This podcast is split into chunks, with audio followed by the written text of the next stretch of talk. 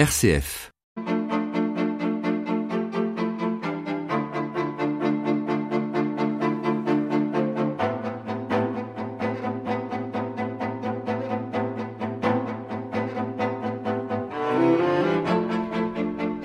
L'actualité de ces dernières années, avec ces milliers de migrants qui continuent à fuir leur pays, nous donne l'occasion de penser la question de l'accueil. Loin de n'être qu'un problème social et économique à gérer ou à régler par les politiques, il sera intéressant de comprendre ce que cette réalité de l'exil vient interroger. À ce sujet, il est significatif d'analyser le champ lexical que nous utilisons. On entend les mots solidarité, hébergement, centre d'accueil, ouverture ou fermeture des frontières, mais le terme d'hospitalité est rarement utilisé. Le dernier livre de l'écrivain Jacqueline Kellen est consacré à ce mot ancien de la langue française. Il s'intitule Le sens de l'hospitalité, un essai paru chez Guy Trédaniel, éditeur. Jacqueline Kellen, bonjour. Bonjour. C'est l'actualité qui a inspiré votre réflexion? Oui, sans nul doute, euh, parce que, euh, bah, comme beaucoup de Français, euh, j'entendais parler de ce que vous avez dit en termes abstraits, collectifs, bon, la gestion de la crise migratoire, et on parlait en effet des étrangers, des migrants, des réfugiés, comme si on se passait ici ou là, plus ou moins des sacs de ciment ou je ne sais quoi.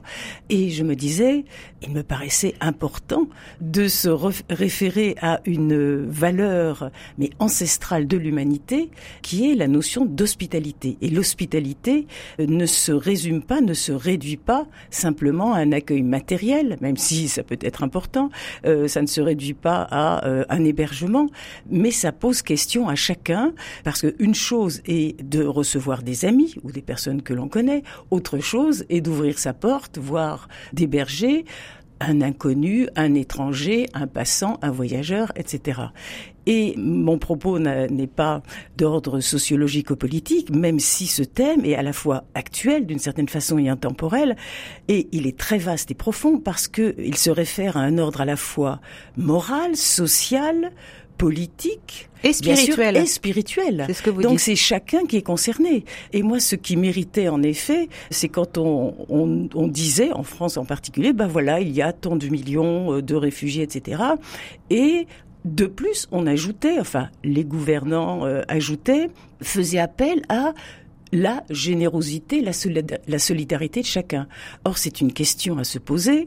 Est-ce que l'hospitalité euh, répond à une contrainte auquel cas on n'a rien à dire, on se tait ou alors on se révolte, ou est-ce que l'hospitalité est d'ordre intérieur, c'est un consentement intérieur, c'est un élan du cœur, ou c'est une décision mûrement réfléchie, surtout les traces que nous en avons, enfin les exemples que nous en avons dans les mythes et la philosophie, et bien sûr les textes saints, ce geste d'hospitalité répond à un devoir supérieur sacré, c'est-à-dire en référence à une instance supérieure que l'on appelle Dieu ou l'éternel ou un principe suprême. Donc la question de l'hospitalité, c'est d'abord quelle est la conduite bonne et juste que moi, donc chacun est personnellement impliqué, que moi j'adopterai, alors et au nom de quoi et au nom de qui? Alors vous posez les bonnes questions dans ce livre. Comme vous en avez l'habitude, euh, vous allez glaner dans euh, les mythes, euh, les grandes histoires de l'humanité, dans la Bible, dans les grandes traditions religieuses, de quoi nourrir votre réflexion? On va partir du mot hospitalité, parce que vous partez de cela. Qu'est-ce que ça signifie? Oui, hospes, hospitis au génitif, ça veut dire l'hôte, et ça a donné hôtel, hôpital, hospitalité, hôtellerie, etc. Donc c'est la notion de l'hôte et en latin comme en français, euh, je trouve ça magnifique parce que ce n'est pas la même chose dans d'autres langues, autant que je connais ces langues, eh bien le terme d'hôte désigne à la fois en effet celui qui accueille et celui qui est accueilli. Et rien que cela donne à réfléchir profondément.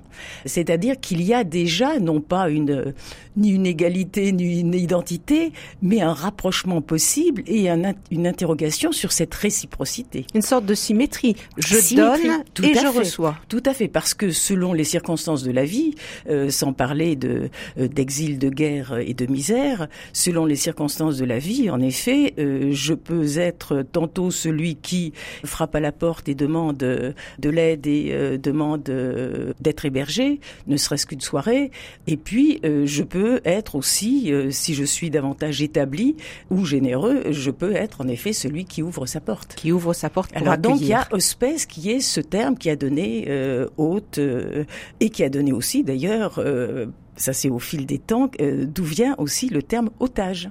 C'est celui qui est pris, enfin qui, qui reste comme hôte obligé. L'otage vient de hospes hospitis. Vous, vous dites aussi qu'il y a un terme pas loin, un terme proche, hostis, qui signifiait d'abord étranger puis ennemi. C'est pour ça que vous n'idéalisez pas non plus l'hospitalité parce que vous dites dans le livre que effectivement on peut accueillir quelqu'un de, de, fort généreux et de, mais aussi c'est un risque aussi de, de, l'hospitalité. Oui, alors dès le départ, c'est pourquoi par rapport, je pense qu'il y a vraiment une réflexion profonde à mener sur ce sur ce thème ô combien humain.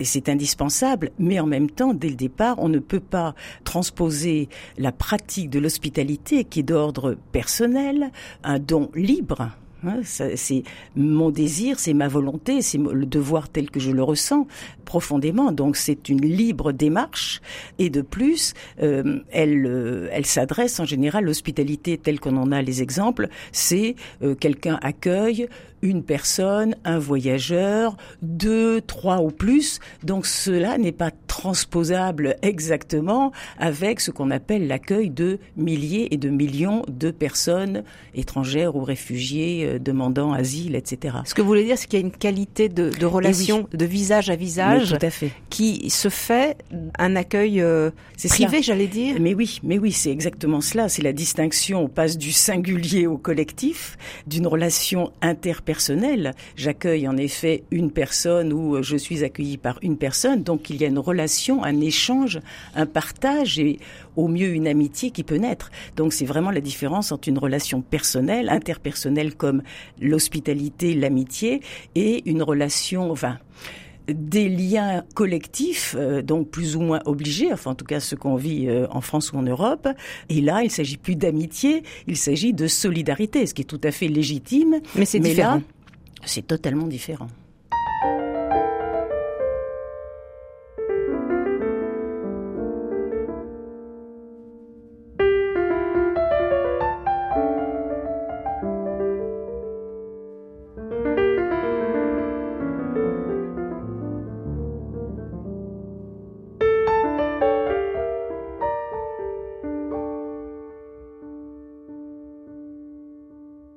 Sur le rebord du monde, Béatrice Saltner. Jacqueline Kellen, je disais que vous étayez toujours votre réflexion par euh, les mythes, euh, les contes, euh, les textes sacrés. Vous dites que l'hospitalité, c'est un devoir sacré. Alors, les, mots sont forts. Pour quelle raison?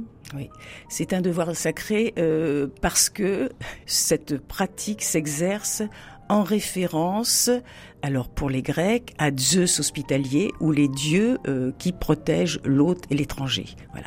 C'est au nom d'une transcendance. Euh, si j'exerce, je pratique euh, cette spontanément, parce qu'il y a une foi intérieure et une révérence intérieure, c'est certes par égard pour euh, l'égaré ou le pauvre, euh, c'est par euh, pitié aussi ou tendresse, mais cette pitié est toujours reliée à la piété au sens antique du terme, à savoir le grand respect non seulement euh, des parents, des anciens, mais le respect de euh, celui qui passe. De l'être humain. Euh, de l'être humain au nom des dieux, au nom de la divinité. Alors c'est pourquoi dans une société matérialiste qui refuse ou qui renie toute transcendance, au nom de qui, au nom de quoi j'accueillerai volontairement ou pas, de gré ou de force, celui ou ceux qui arrivent on va dire dans mon pays ou ma région, eh bien la seule chose qu'on trouve, c'est ce sont les droits de l'homme qui sont tout à fait légitimes. Et c'est déjà pas mal. Mais c'est déjà pas mal, mais ce n'est pas une transcendance.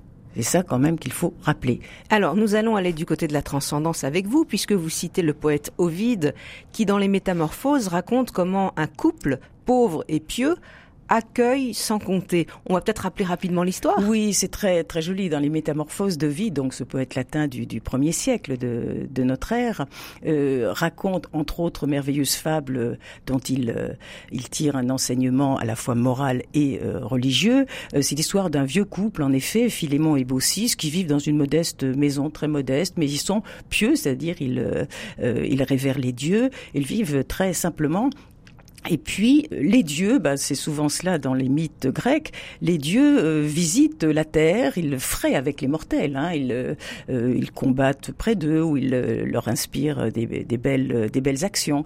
Et là, justement, ils vont tester, si on peut dire, l'accueil, l'hospitalité, devoir sacré, des mortels, des, des, humains. Et ils frappent à plein de portes et donc il s'agit là de Zeus, donc le dieu des dieux, accompagné de Hermès, Mercure, qui est le dieu aussi de la relation par excellence. Hein. Euh, et tous les habitants ferment leurs portes. Et puis, il y a cette petite maison. Et là, bien sûr, ils sont accueillis, mais bien sûr, ils voyagent incognito. Bon, ce sont des hommes comme euh, des autres, comme, comme d'autres. Et Philémon et Baucis les accueillent et s'empressent. C'est ça qui est très beau, qu'on trouve très souvent dans, aussi dans d'autres euh, fables. C'est, ça veut dire c'est spontané, ce n'est pas calculé, c'est l'élan profond, que ce soit celui du cœur ou que ce soit euh, l'élan de la foi euh, ou du devoir accompli. Et ils, ils proposent ce qu'ils ont, ce qu'ils peuvent, les légumes du jardin, ils les font s'asseoir, enfin les, les, gestes simples et, et de l'hospitalité. Vous savez, quand on propose l'eau pour se délasser les pieds ou, euh, euh, ou du sel. Ou, euh, et ils commencent à prendre le repas ensemble. Et à ce moment, il s'inquiète un peu, euh, Philémon et Baucis, parce qu'il voit que, euh, eh bien, le, la nourriture, loin de s'épuiser, devient inépuisable et le vin, en effet, euh, surabonde. Hein. Plus il donne, plus, plus, il donne. Voilà, plus il donne, plus il y a l'abondance. Plus il y a abondance. Et à ce moment-là, ils, ils, comprennent que euh, ils ont affaire à, à, des hôtes très particuliers. Et les dieux, en effet, les deux dieux, euh, ils disent, puisque vous avez, vous nous avez accueillis, eh bien, faites un vœu. Et là, c'est aussi une leçon à tirer extrêmement importante, c'est-à-dire il y a toujours réciprocité, c'est-à-dire la personne qui est accueillie, que ce soit un dieu ou un autre être humain, il donne toujours quelque chose de soi. C'est pas un calcul, c'est pas une obligation, mais j'allais dire c'est euh, la moindre, euh, la moindre des réciprocités de partage, de dire mais je suis reçu, moi aussi je donne quelque chose de moi, pas spécialement une richesse, mais quelque chose de moi, de ma vie, de mes pensées, de mes sentiments, de mes rêves, de mes projets, de mes, de mes, aventures. Et en effet, Philémon et Baucis sont ce très beau vœu euh, de mourir ensemble. Et également de, de servir, bien sûr, les dieux jusqu'à la fin de, euh, de leur jour. Et ce vœu leur est accordé par euh, les dieux et ce sera fait ainsi. Jacqueline Kellen, histoire euh, de la mythologie grecque, euh, qui euh, alors est éloignée de la Bible, mais qui rappelle une histoire semblable. C'est l'accueil d'Abraham des trois visiteurs qui passent incognito. Hein Alors là encore, c'est fondamental. C'est même, j'allais dire, le, c'est l'emblème même de l'hospitalité. Hein, la fameuse hospitalité d'Abraham, qu'on appelle aussi la philoxénie, qui veut dire euh, l'amour ou l'accueil de l'étranger. Euh, c'est une pure merveille de lire et de, de méditer sur ce texte. Et euh, c'est intéressant aussi de, de, rappeler dès le départ que Abraham quitte son pays sur invitation de l'Éternel. Donc lui-même est un exilé. Hein. Mais bien sûr, comme chacun de nous. Ça aussi la réflexion. Nous sommes voyageurs et passants sur cette terre. Et Abraham, il est avec Sarah, il, il n'a pas d'enfant. Ils ont un âge avancé tous les deux et euh, ils voient arriver euh, sur le chemin, près des tentes, euh, ils voient arriver trois voyageurs. Ce qui est magnifique quand on lit ce, euh, cet épisode, c'est que Abraham, qui est âgé, même si c'est symbolique, de 100 ans et euh, Sarah de 90, il s'empresse, il court le vieil homme, il va vite chercher les plats, il va vite les installer euh, sous l'arbre, euh, il s'empresse et en même temps, total, enfin une, une, attitude de respect, de révérence parce qu'il ne se met pas à table avec eux, il se, il est un peu à l'écart et il les regarde. Moi, je ressens qu'il il se nourrit de leur présence parce qu'on le sait bien, il y a nourriture et nourriture. Mais c'est ça l'hospitalité. Mais bien sûr. C'est se nourrir d'une de la présence de l'autre et d'offrir donc aussi sa présence lorsqu'on est accueilli. Euh, on n'est pas là, euh, celui qui est accueilli n'est pas là pour prendre. C'est c'est un échange, c'est c'est le sens, mais j'allais dire est-ce que c'est le sens premier et peut-être perdu, le sens premier de la relation humaine. Très souvent, nous pensons, enfin nous réduisons les relations humaines à l'utilité qu'est-ce que ça me rapporte? En quoi l'autre m'est utile Ou alors ce, sont des rapports euh, monnayés, mercantiles, marchands. Et là, en relisant euh, entre autres euh, cet épisode de la Genèse, Abraham à Mambré, eh bien on se dit mais il y eut un temps, ou alors c'est caché tout au fond de nous, enfoui tout au fond de nous, il y eut un temps où l'élan premier en effet était d'aller vers l'autre et de l'accueillir simplement sans lui demander quoi que ce soit, ni d'où il vient, ni qui il est. On trouve cela dans l'Odyssée également.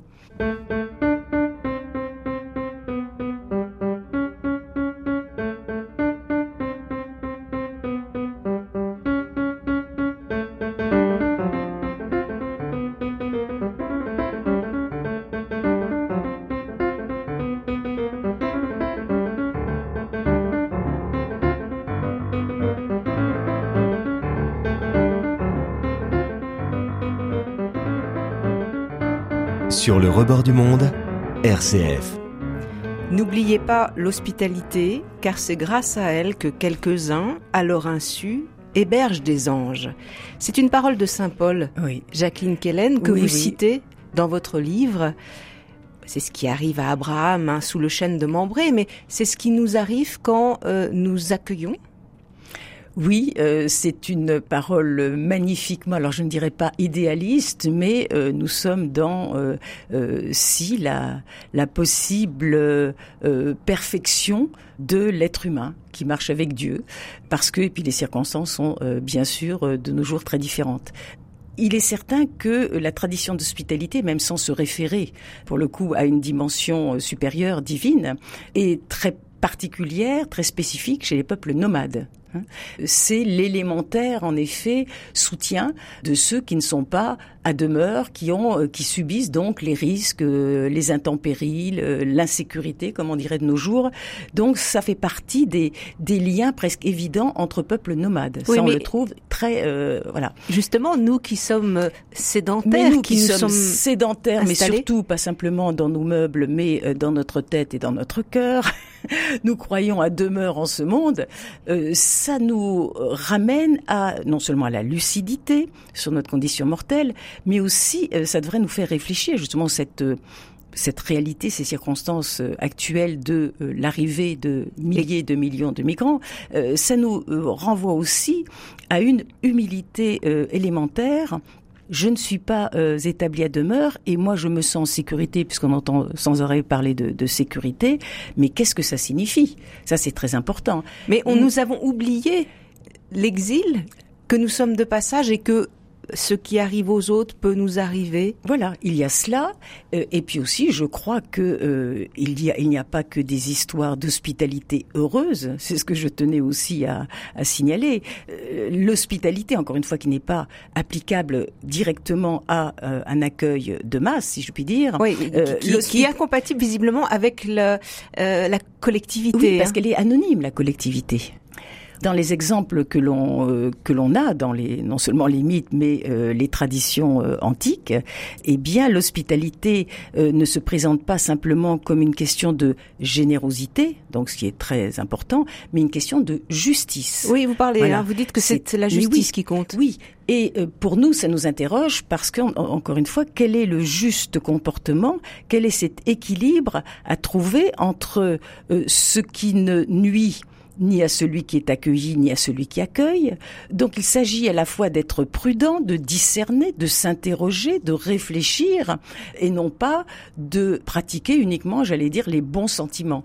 Hmm oui, vous euh, parlez de prudence. Vous dites que c'est euh, une, une vertu qu'il faut euh, aujourd'hui. Ça fait partie des vertus cardinales, en effet. Donc prudence, c'est pas la méfiance, mais euh, c'est-à-dire, oui, réfléchir, mesurer les conséquences. Pourquoi, en effet, euh, chacun ne se sent pas Abraham accueillant euh, le premier venu en disant c'est un ange? Là, ce serait faire de l'angélisme parce que une chose est d'accueillir, pour rester simplement à l'hospitalité, donc le recevoir une ou deux personnes. Une chose est d'accueillir quelqu'un en temps de paix ou en temps de guerre. Autre chose aussi, d'accueillir euh, selon une personne seule, peut-être n'ouvrira pas ou n'hébergera pas euh, deux ou trois inconnus chez elle.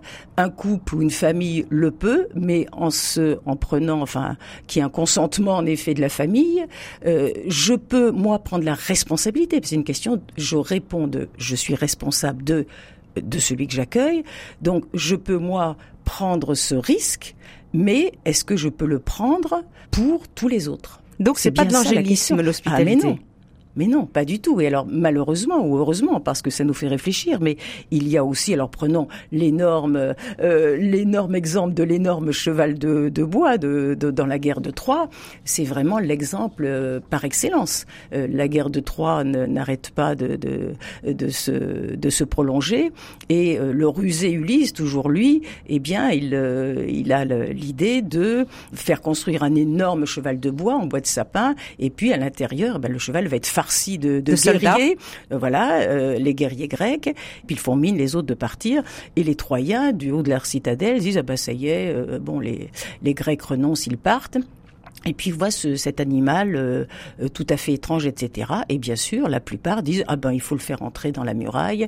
Et en effet, la nuit, le cheval ben, déploie tous les guerriers qu'il contenait dans son ventre, et c'est ainsi que Troie est incendié et vaincu. Donc manque de prudence. Oui et de oui bien sûr euh, et là parce que là on est en temps de guerre donc euh, on n'accueille pas de n'importe quelle façon donc il faut se méfier euh, c'est pourquoi il y a tellement de manipulation dans les termes ce n'est pas de la xénophobie a priori mais de dire en effet parmi les personnes qui arrivent dans des pays européens en effet, il n'y a pas que des anges. Et de le dire, ce n'est ni euh, raciste ni xénophobe. De même, dans, bah, dans la vie, vous ne vous alliez pas à n'importe qui. Mais faut-il exiger quelque chose de la part des réfugiés? Parce que vous, vous, citez les travaux de Marcel Mauss, l'anthropologue, qui dit que dans l'échange, eh ben, il faut donner, recevoir, rendre. Vous citez hein, ces travaux. C'est capital. Mais, mais ils n'ont rien, ces gens. Alors, non, mais ce sont des êtres humains. Voilà. Alors, quel est le regard que je porte sur l'autre? Surtout si je me dis chrétien. Est-ce que l'autre, euh, c'est euh, simplement, je vais dire, euh, une pauvre bête que je vais une bouche à nourrir, vous voulez voilà, une bouche à nourrir, ou un parasite, ou quelqu'un qui n'a qui n'a rien, enfin qui est complètement pauvre, sans rien à donner, sans liberté, sans sans esprit moral, sans goût de l'amitié, etc. Ou est-ce que l'autre, malgré en effet une situation désastreuse, catastrophique, misère, guerre, etc., ou maladie, est-ce que l'autre est aussi comme euh, moi ou comme celui qui accueille, un être doué non seulement euh, d'intelligence, mais de cœur, de conscience, de, et de réciprocité, qui a cœur, mais qui a cœur euh, de euh, bah, de participer à ce moment-là à la vie dans le pays accueilli et qui a le sens de la gratitude. On parle toujours de la gratitude de nos jours, mais ça va dans les deux sens. De, de bénir presque le pays qui accueille, de respecter ses lois et ses usages, mais ça paraît pas faramineux. C'est la moindre des choses. Attendez, vous allez en tant que touriste, on va dire, dans un pays étranger. Alors, tant qu'à faire assez lointain, qu'est-ce qui vous fait plaisir Déjà, c'est d'apprendre euh, trois, quatre mots au moins de la langue étrangère, même, alors disons le Japon, pour savoir dire bonjour, merci, au revoir. Enfin, ça vous fait plaisir en tant que touriste et ça fait tellement plaisir à l'autre. Donc, c'est ce, euh, ce n'est pas une obligation au sens euh, mais c'est une exigence parce que je considère l'autre non pas comme un inférieur, mais justement comme un être qui est capable de, euh, de oui, d'élan moral, de gratitude, euh, de respect, de gentillesse. Donc l'autre est, est, aussi un être humain qui peut être admirable et qui peut devenir justement un ami. Mais le fait qu'on ait envie justement de supprimer ces camps collectifs là de réfugiés et que on privilégie l'accueil dans les villages, dans les maisons de, de, de ces personnes, justement, va dans le bon sens, puisque on privilégierait plus là l'accueil dont, dont, Mais c'est la relation personnelle qui, qui importe, c'est la, la, relation personnelle. Mais là aussi, moi, je n'ai pas de réponse. Je pose simplement la question. Euh, c'est euh, l'idée de consentement ou de consultation. Alors là, pour le coup, du village ou de la population. Euh, là, ça n'a pas été fait du tout. Donc on est devant un fait accompli et encore une fois, donc euh, je ne sais pas ce que veut dire une charité obligatoire, euh, mais je sais ce que veut dire l'hospitalité euh, qui répond vraiment à un élan personnel libre de chacun. Pour approfondir cette question de l'hospitalité, j'encourage nos, auditeurs à, à, lire votre livre. Le sens de l'hospitalité, c'est paru chez Guy Trédaniel, éditeur. Merci à Pierre-Henri Paget à la technique.